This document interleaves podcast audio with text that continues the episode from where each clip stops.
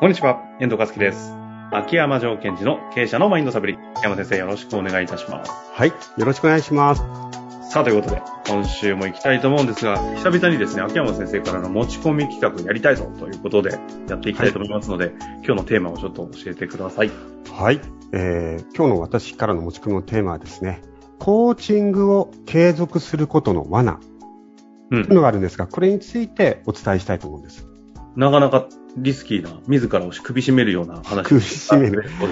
まあ、首絞めるっていうか、私も過去自分がやっちゃったり、クライアントにさせてしまったということも踏まえながらお話できたらいいなと思います。最近特にこうコーチングっていうのは一般的になれたし、コーチをつける方も増えてきてると思うんですよ。確かにね。ですから、えっ、と、コーチをつけようと思ってる方には、えーこういう罠があるということを気をつけながらセッションを受けていただきたいと思いますし、もしコーチング業をやってる方が聞いてらっしゃるとしたら、そういうことをしないようにしていただくといいかななんて思ってます。なるほど。ということで、ど、どんな感じでいきます？まずですね、その契約形態が継続じゃないですか。そうなんですね。大体どんなもんなんですか？半年とか1年とかで契約？あそうですね。半年、まあ、3ヶ月、半年、1年。で、そしてその終わるところに契約、あの、継続しますかみたいな方が多い。うんうんうん。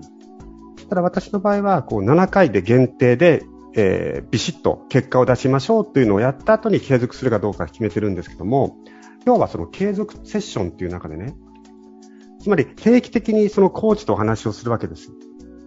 1ヶ月に1回とか、2週間に1回とか。うんうん、その中で何が起きてくるかということなんですね。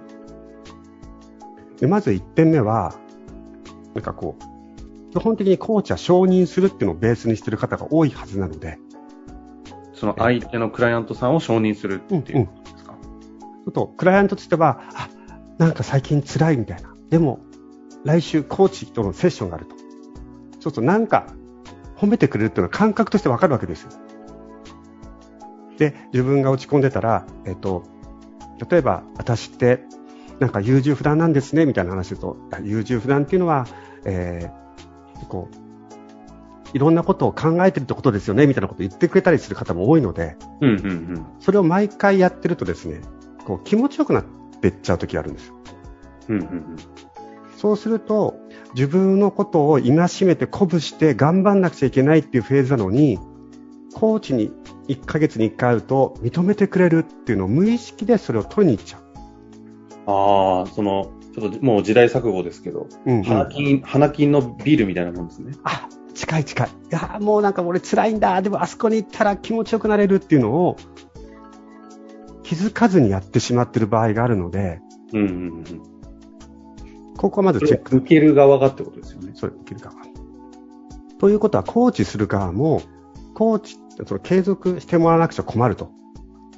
そうすると、僕のところに来たら、いい気持ちになって終わらすのが僕の仕事って思っちゃうんですよね。うんうんですから、コーチって今日、じゃあセッションやってみて、感想はって言うと、すっきりしましたとか言うと、ほっとするんですよ。うん。あ、コーチの人が、うん。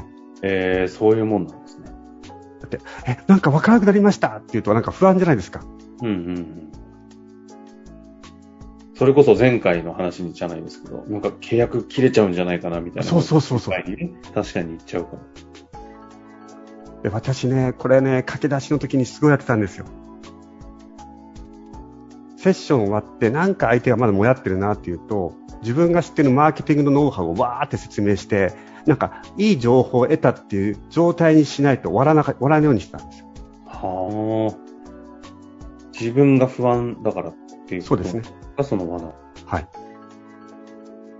ですから、その承認するということについて、受ける方はそれを求めてないのかな。やってる方としては不安になってないのかなってことはチェックポイントです。うんうんうん。じゃあ、クライアントの方はこれをどうしたら確認できるかというと、あ、明日はコーチのセッションだって時に、なんかこう、ワクワクしすぎてるっていうのは、なんか違うんですよね。うーん。明日コーチか、なんか自分の嫌なとこ言わなくちゃいけないから、みたいな部分がたまに出てこないといけない。これは1点目。うん。次は、まあちょっと今出たんですけども、あの、コーチが何か答えを教えてくれると。そういうふうに思ってしまう場合もあるんですね。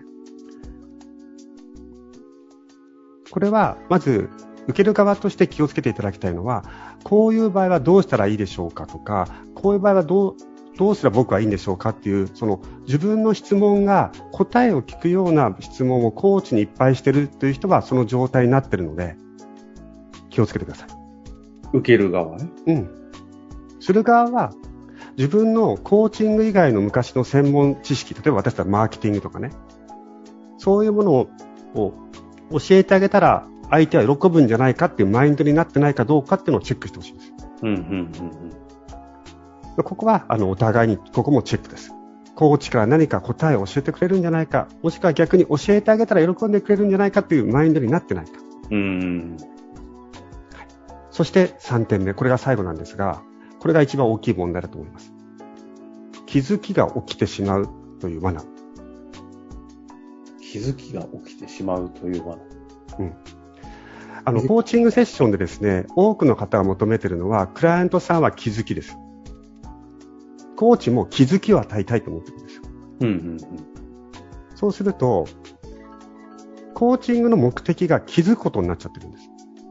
ああ。コーチングの目的は何かということをもう一度思い出してほしいんですよ。まあ、いろんな言い方はあるけど、目標達成とかですよね。そうですね。まあ、私の場合は、目的はマインドセットをすることによって、行動が変わるということですよね。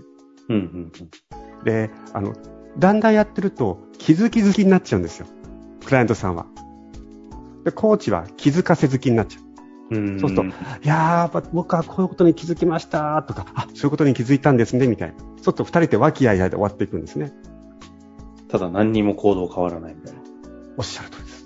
つまり、コーチングが機能してるかどうかのチェックポイント、マインドが変わったかどうかの証拠というのは、行動の質または量が変わったというところが、えー、マインドセットができたかどうかの証拠になるんです。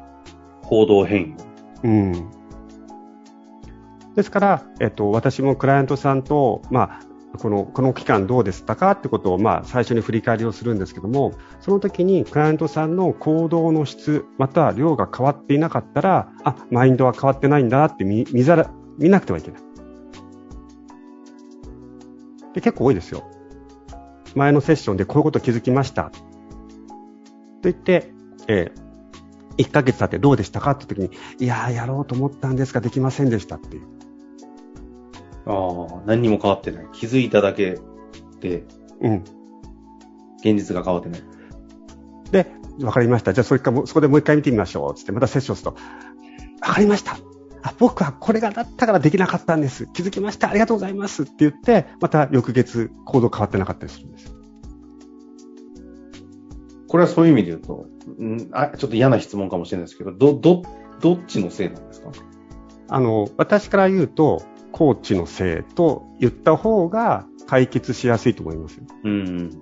そういう意味で言うと、コーチはどこが今間違ってたんですかやっぱり目的設定が気づきになってるっていうそこに自分がなってないかどうかってことですよね。だから、あの、クライアントさんが気づきましたって言った瞬間に、喜んでる自分がいたとしたら要注意なんですよ、コーチとして。気づいたことでどういうふうに行動を変えていきますかっていうことをしっかりとこう詰め寄っていかなくちゃいけない。なんかコーチング業界のそのコーチングっていうものそのものが何をゴールとするのかみたいなのがバラバラじゃないですか。うんうんうん、統一基準みたいなのも存在しないですし。だからなんかちゃんとその辺、あの、作った方が良さそうですけど、秋山先生、あの、作った方がいいんじゃないですか。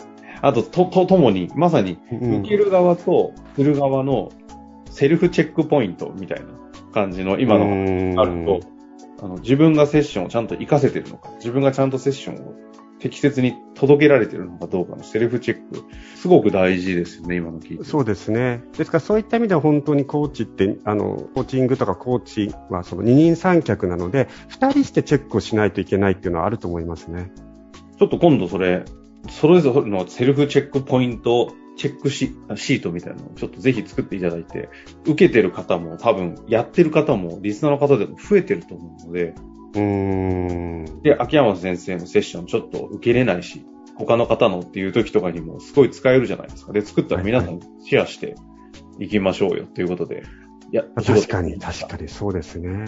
お互いにチェック機能を持つということですね。ね、お互いがチェックし合えれば、は、はまんないです。ああ、今、ま、ごめん、今気づきに意識向いてました、みたいなね。うん。で、やっぱりそうですね、おっしゃる通り、その、コーチだけでチェックしてもしょうがない部分もあると思うんですよ。自分はできてると思ってたりね。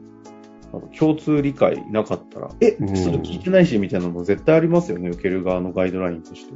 そうですね。結構ね、受ける側のガイドライン私作ってるんですが、やる側のガイドラインって私自身も、私の中では持ってるんですが、相手に提示とかしてませんね。なんかこれだけコーチングとか、まあ、いろんなそういった、なんていうんですか、内観的なものが増えてる世の中ですね。うん。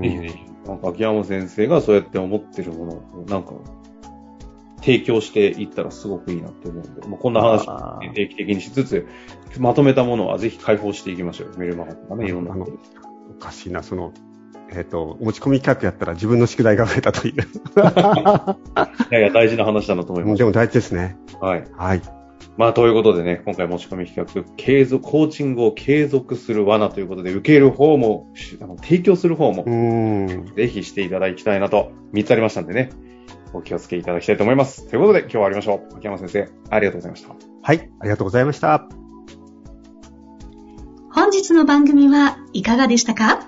番組では、秋山城賢治への質問を受け付けております。